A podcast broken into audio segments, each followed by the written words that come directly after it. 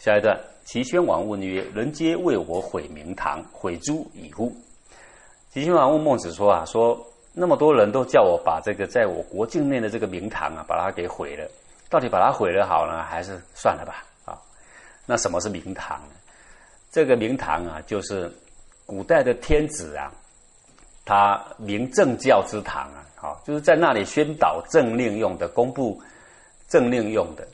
那么周天子啊，往东边巡狩去朝诸侯之处啊，就是在于这个泰山下有一个明堂。那这个地方呢，齐国呢侵略了这个周天子的地呀，然后呢就把它给占为己有了。所以现在的这个明堂啊，就在齐国的境内。其实诸侯是不能用明堂的。那所以呢，有人就建议他把它给毁了啊。他问孟子说：“把它给毁了好呢，还是把它放着呢？”孟子对曰：“夫明堂者，王者之堂也呀。王欲行王政，则勿毁之矣啊。”孟子就回答这个齐宣王说：“这个明堂啊，是王者之堂，这是本来是属于王的嘛，周天子的啊。王欲行王政，那么您呢，正想要效法王政。如果是这样的话，明堂应该把它留着，不要把它给毁了。这是。”为什么这样子说呢？因为这个齐宣王不是王，那个王都是他们正月的他们的封号。其实他们都不是王，他们是诸侯。王是天子的称呼啦。那因为他们不把天子看在眼里，所以那时候战国七雄啊，都称为王。那既然是称为王呢，那孟子就顺他的口语说：“王啊，如果你想要行王政的话，不要毁他吧。”那么他这样一来呢，保住了这个周天子的名堂哦。二来呢，不要让臣啊去毁了王的名堂啊，这个犯了这个以臣啊去犯君的一个罪名呐。王曰：“王政可得文语呀？你说我以后可以推行王政？那王政呢是什么？王政怎么做呢？哦，怎么样可以行王政呢？”对曰：“孟子回答说啊，习者文王之治其也呀。文王治理这个几山下。”耕者九一，好，这个耕种的人呢，拿这个九分之一，其实就是耕者有其田嘛，一个井田制度，九份嘛啊，然后呢，中间的公田就是八家共耕的，其余的呢各家拿一份的九一。士者士禄，这个做官的人呐，他做的贤良的话，他的子孙可以享有世袭他的这个土地啊。官事积而不争。这个官市只盘问，在这个市场啊，在出入的关口上啊设关卡，只盘问稽查啊，不让那一些犯罪的人呐，啊有意图不轨的人出入，但是呢，不征他的税啊，并不是说一个人经过我的国家呢，收多少税啊，择粮无尽，这个凡是有泽也好，有粮也好，跟百姓共享好，那么。这个泽粮呢，就是湖啊，这个水泽啦，啊，啊有桥啦等等啊，这些呢都是呃跟百姓共用的哈，不设禁令，不是说这一个林场是属于我的，这个猎场都是属于我个人的，你们呢都不能进来，不这样做的。罪人不奴，这个奴就是妻子啊，就说一个人犯罪，那么审判的时候呢，就审判这个人的自身而已。不罪连九族啦，那罪连九族那种是最不好的制度了啦。一个人犯罪，把他的九族呢抄家灭族，统统给杀掉了。那些无辜的人根本就没有参与其事，根本就完全不了解，也被杀了。那当然就有很大的冤屈嘛，哈。所以古代的圣王啊是罪人不奴的。所以各位不要误会，误以为说尧舜禹汤他们呐，哪一个人犯罪都抄九族，不是这样。那是后来的霸王才变成这样啊，以前的圣王并不是这样的。老而无妻曰官，老而无夫曰寡，老而无子曰独，幼而无父曰孤啊，这个叫鳏寡孤独嘛。这个有一把年纪的，但是呢，却没有另外一半，就就是鳏寡啊。男的叫鳏，女的呢就就是寡。然后很老了呢，却没有子啊，非常孤独嘛，叫独啊。然后小孩子呢，没有父母可以依靠呢，叫做孤，这叫鳏寡孤独。此四者，天下之穷民而无告者。说这四种人呐，是最为可怜的，就是天下里面最困苦而没有人可以依靠的。无告就是说没有人可以诉苦的。文王发政施人，必先施事者。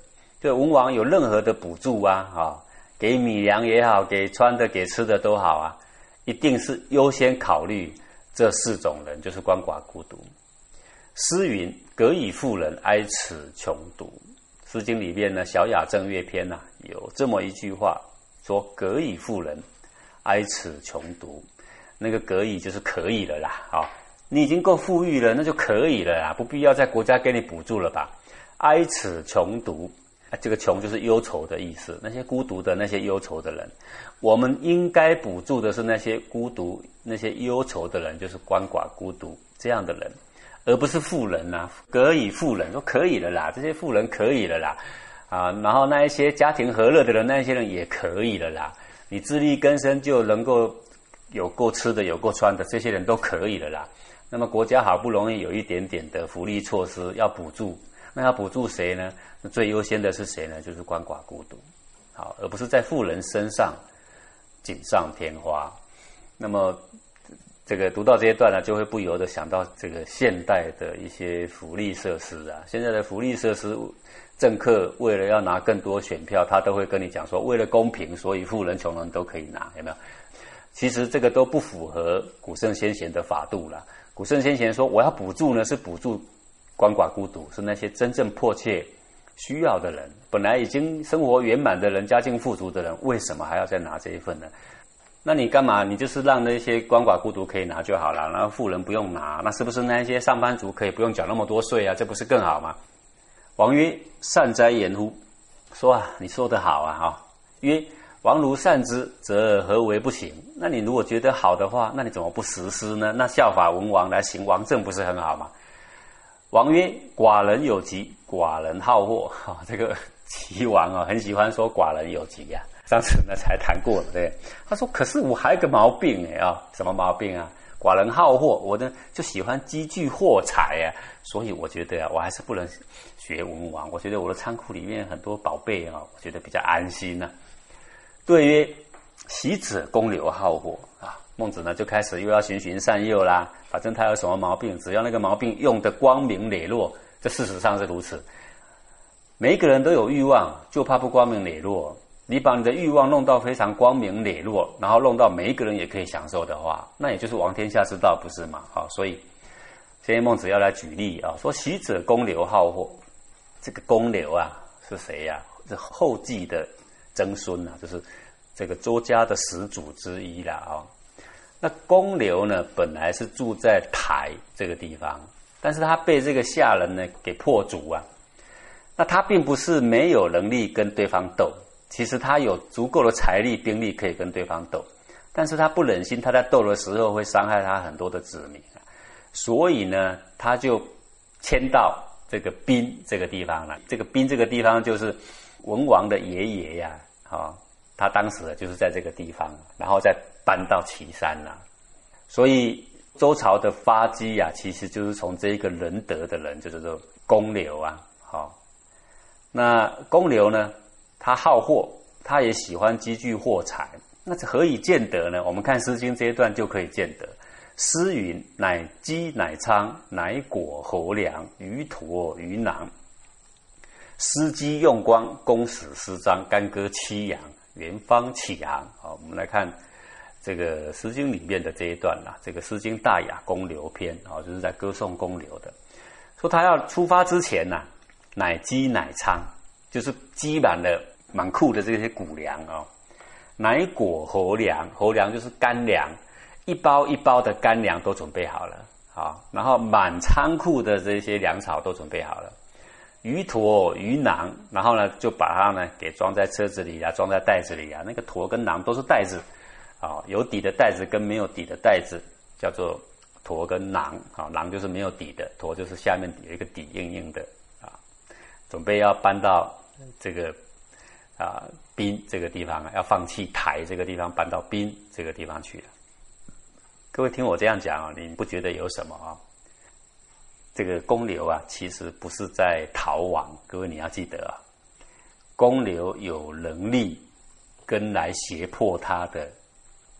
这个蛮夷呀，来跟他对抗的，那他有足够的财力，跟有足够的兵力，但是他就是为了要怕他的子民因为这场战役啊而受到很多生命财产的损伤，那么他甘愿放弃他的国家土地，然后说你们愿意跟我走的走吧，啊，愿意走的我们就把米粮什么都准备好。各位你看他在准备米粮的这一段过程是相当的一段时间，从容不迫的准备的意思，所以不是被迫逃亡啊。司机用光啊，这个机啊，就是兵器收藏起来不用，就叫做机啊。那它其实是在比喻一种安止于仁德的意思啦。的意思是说，这次的行动心里也是为了保护人民，但是这个过程里面呢，我们其实是有足够的武力的。在迁到新的地方的过程这中间呢，我还要保护我的子民，所以呢，我要他们把兵器都亮出来。用光的意思就是说，让他们看看我的武器，但是不要用的，不是真的要拿出来杀人的。所以司机用光把这个刀枪都收起来，其实又没有收，意思就是说备而不用的意思，叫做司机用光。公使私章啊，就把这个弓啊、矢啊全部准备好。你看他的货非常齐全了啊，干戈七阳，干就是盾，戈就是枪，七就是斧战斧，阳就是那个斧钺。古代的行刑砍头的那种东西有没有啊？又有公使，又有干戈七阳，圆方起航。这个圆其实有缓慢的意思，方就是开始，也有方向的意思，就慢慢的朝着我们既定的方向呢，开始要准备启程了。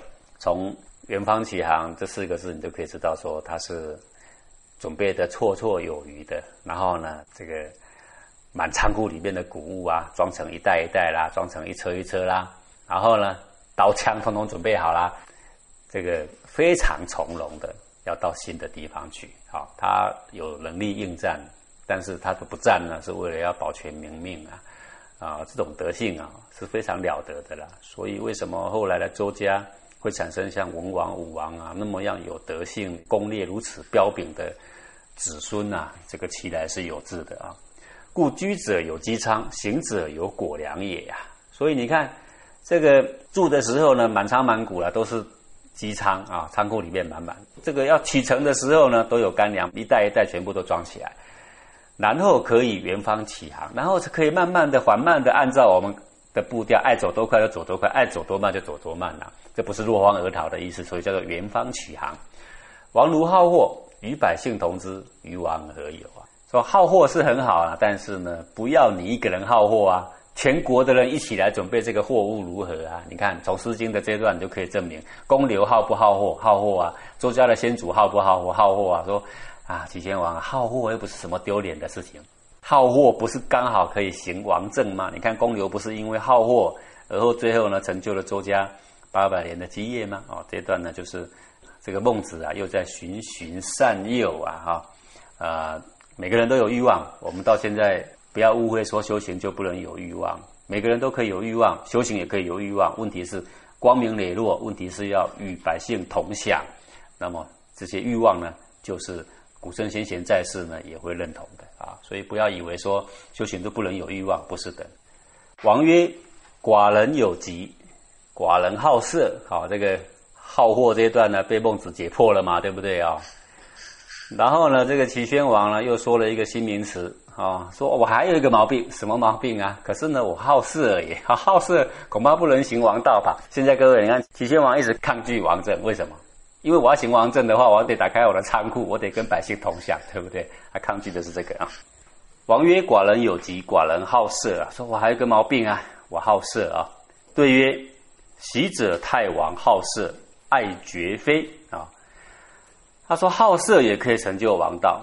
过去呢也有这样的例子，好比过去周家的这个太王，太王就是文王的爷爷啊，叫做古公胆父啊，他也好色啊啊，在《诗经》里面也有一段他的例子呀，爱绝妃，他特别爱他的妃子。诗云：古公胆父来招走马，率于水浒，置于其下。”原籍江女欲来续语，哈，就是在《诗经》里面呢，《大雅》锦篇有这么一段呢，就在讲这个古公胆父的事情啊。那古公胆父什么事情呢？